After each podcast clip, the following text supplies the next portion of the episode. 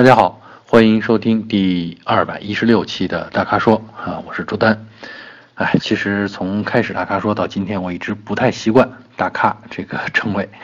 哎，总觉得有点把自己加高了。我没想带那么高，只是想跟大家聊聊车，分享一些我的感受。啊，好，我们从选车啊，还是选车。每次我们的选车的话题都比较多啊。那第一个话题呢是粉丝叫做刚显本色啊，钢是钢铁的钢啊。他在问，呃，三款车啊，别克的威朗 GS，呃，高尔夫的自动豪华，还有马呃这个昂克赛拉就是马自达，呃，昂克赛拉的二点零估计也是自动啊。他提到呢是。呃，他的他的用车情况啊，他描述的很细。原来开的是一个宝来的1.6啊，觉得动力比较肉。那么还在选车，还是呃喜欢两厢车。那目前呢，入眼的是这三款啊，呃，想听听我们的意见啊。其实我看了他全部的这个描述以后啊，尤其是关于这个选车的需求，他说要动力好，隔音好，悬挂还要有韧性，空间要够用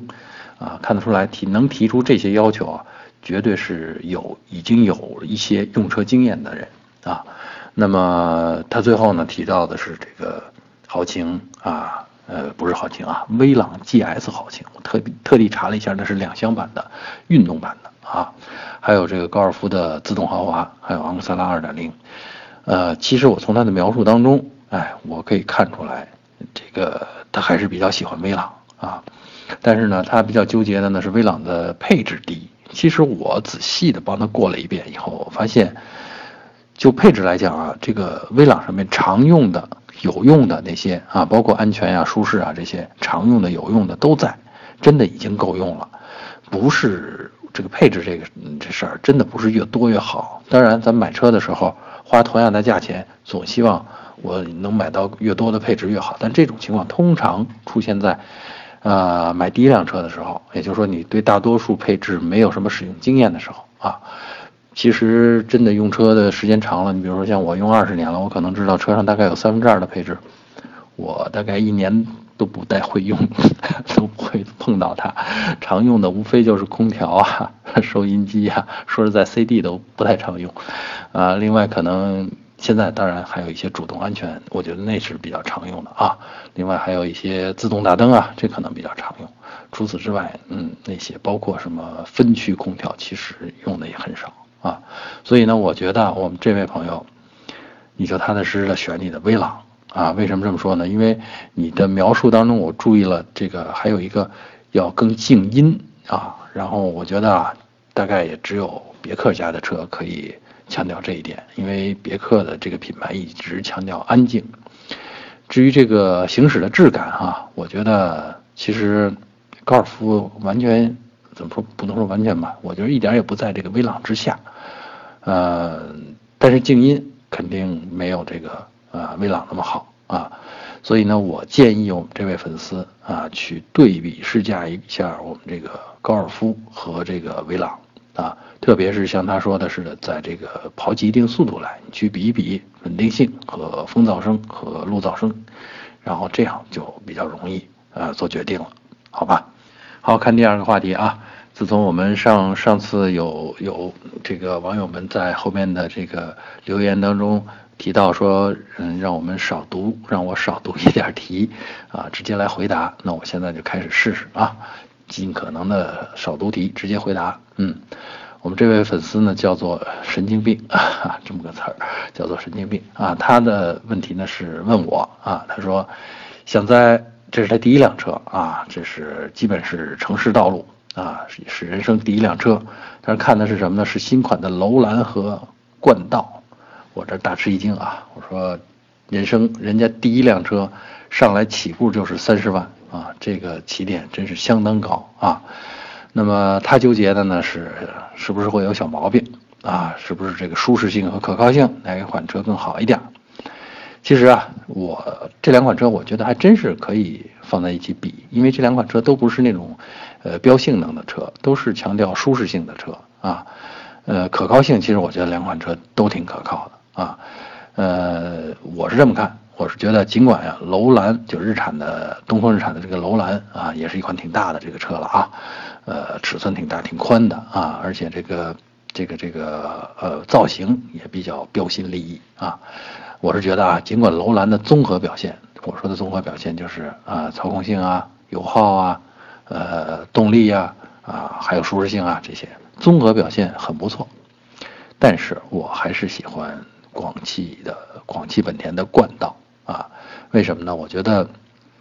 呃，楼兰给我的感觉呢，就是开起来太平淡了，看上去咱们觉得啊，这挺挺另类的，但开起来的感觉太平淡了。相比之下，还是冠道啊，驾驶起来这个更有那种驾驭的快感，而且动力的匹配，还有就是动力，呃，比如说油门响应，比如说发动机声音，啊，对你动作的配合。这些能给给你带来更强的驾驭感，而且舒适性也不错啊。除此之外，其实我更喜欢，就这两款车放一块比，我更喜欢冠道。还有一个原因是视野开阔，呃，这点呢是你开楼兰的时候，嗯，能明显感觉到的，就是视野觉得不够开阔啊。所以呢，我的推荐，如果问我的意见，那我的推荐是冠道啊，OK 吧？好，第三个话题啊，第三个话题，嗯，我看了一下，好像不是选车，而是一个用车的话题啊。他这么说的，呃，这是我们粉丝叫做钓鱼岛啊，有一个奇怪的名字，钓鱼岛啊。他在问，还是说他的车是一二款的板车新速腾？板车新速腾，我不太明白他的板车新速腾是不是指的这个悬挂啊？因为原来用的是这个叫做复合扭力梁连杆式的这种。复合连杆式的后悬挂，那么他提到呢，他这个后悬挂他已经自费给换成独立悬挂了啊。这个看来我们这位这位粉丝还是对车有追求的啊，宁可自己花钱也要换成自己可心的这种悬挂。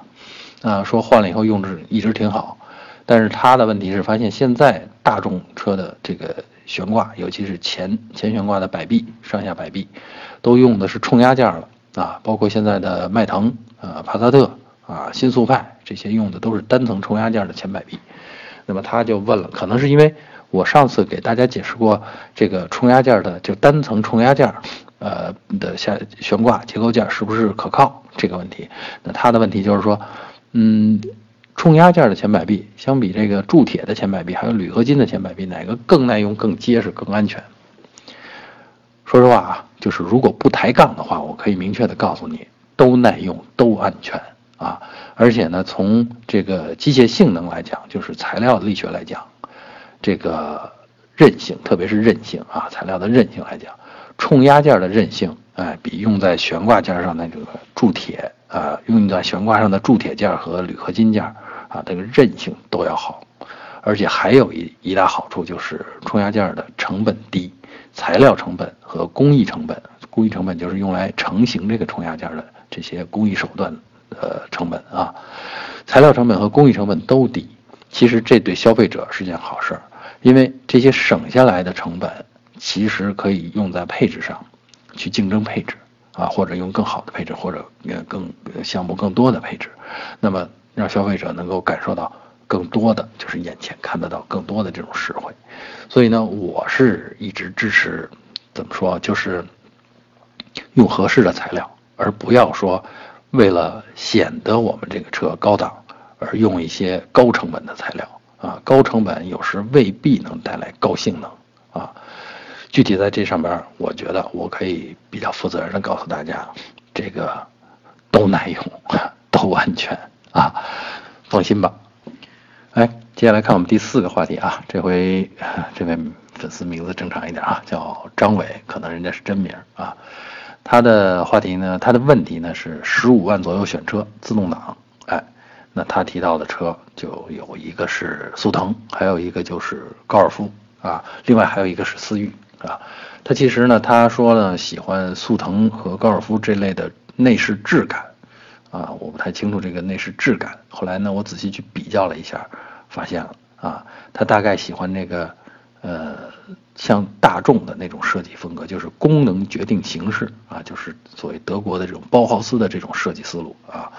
那么相比这种内饰呢，他就觉得这个思域啊，动力虽然好啊，但是内饰太糙，其实我一点不觉得思域的这个内饰糙，我觉得思域是一种很清新，而且很时尚的这种内饰设计啊。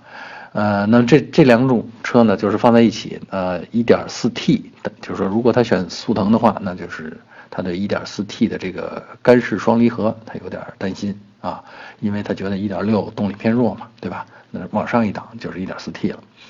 而如果选思域的话，那么那个 1.5T 啊，动力是够了。那缺点呢，就是他刚才说的嫌弃人家内饰啊。他想问我有没有其他选择。我仔细分析了他的那个对内饰的偏好以后，我觉得你还是选速腾吧，因为这种内饰的风格就是像我刚才说的包豪斯风格，这是大众所独有的啊。嗯，我相信也是所有我们这些。技术宅的 这些 男生们可能更喜欢这种功能啊，功能摆在眼前，而比那比装饰摆在眼前可能更让我们放心啊。所以呢，我觉得还是速腾合适啊。这个至于这个 1.4T 呃这个干离合呃干式双离合这个问题，我觉得嗯，人家现在扩展了保修范围，所以呢，不要为这个太去担心。而且呢，再往上一档，我看到的哈，就是二点零了，就在速腾这个车上，基本上就得上到二点零 T 了，啊，那就是速腾的 GLI 车型，那就很贵了，二十多万了啊。那我不知道你这个十五万的预算，你你上涨到那儿，这显然就就离谱了啊。嗯，所以我觉得也别也别再去推荐别的车了，就速腾就挺合适的，好吧？来第五个啊，这也是最后一个问题。呃，我们的粉丝啊，他这个名字我估计哈，他用的应该是一个他商业经营里边的 这么个网名，叫做立体车库啊。他在问，他说呃，荣威 RX 五和观致五怎么选啊？而且呢，他想希望我给他比较一下荣威 R RX 五、观致五还有马自达 CX 五这三款车。呃，其实我觉得，我直觉上觉得，啊，它是这个，呃，预算大概是在呃 RX 五和观致五这个范围左右，但是呢，又不太满足于啊这个选择，可能想，呃，有如果有有更好的选择，或者是嗯更好的性能，他可能愿意多出一点钱，那么于是提到了这个 CX 五，就马自达的 CX 五。啊，我是觉得啊，如果预算就是十四五万，那你就选荣威 RX 五，因为相比同样十四五万的这个观致五来说，那么 RX 五的这个动力感觉更好。我说的是动力感觉啊，就是加速起来的这个加速过程啊，发动机啊，车速对你油门的响，对你油门力度的响应，这个感觉更好。而且呢，这个在十四五万这个价位区间上，荣威 RX 五提供的配置也比观致啊观致五更有吸引力啊，所以呢，这个我建议你就选择荣威 RX 五。其实观致呢品质也不错，但是动力感觉就像刚才我说了，动力感觉和配置其实都不占上风，相比 R 荣威 RX RX 五的话，那么至于马自达 CX 五呢，其实嗯。跟前两位相比呢，就已经首先价格就抬上去了一大块啊，这个大概要到十八万左右了啊。入门你要想个有个自动挡的话，入门就得到十八万左右了啊。开起来马自达当然是比前两个车更轻快啊，嗯，但这种轻快啊，还真的不一定是我们这位粉丝喜欢的啊。所以呢，我是觉得，呃。我们这位粉丝真的可以这样，就是重点试驾、对比试驾一下荣威 RX 五和马自达的 CX 五啊。呃，之所以这样试呢，是让你断了对马自达 CX 五的念想，因为这两种车、这两两款车的这个行驶质感的风格是截然不同的啊。荣威 RX 五更厚重一些啊，更更更稳重一些吧啊。所以呢，我猜啊，直觉上感觉，我猜啊，这个荣威。R RX 五更能满足我们这位粉丝的需求。嗯，好，以上就是本期大咖说的全部问题，欢迎大家继续在微社区中向我们提问。如果您想了解更多的汽车资讯和导购信息，啊，请持续关注我们的微信公众号和车评网。我们下期节目再见。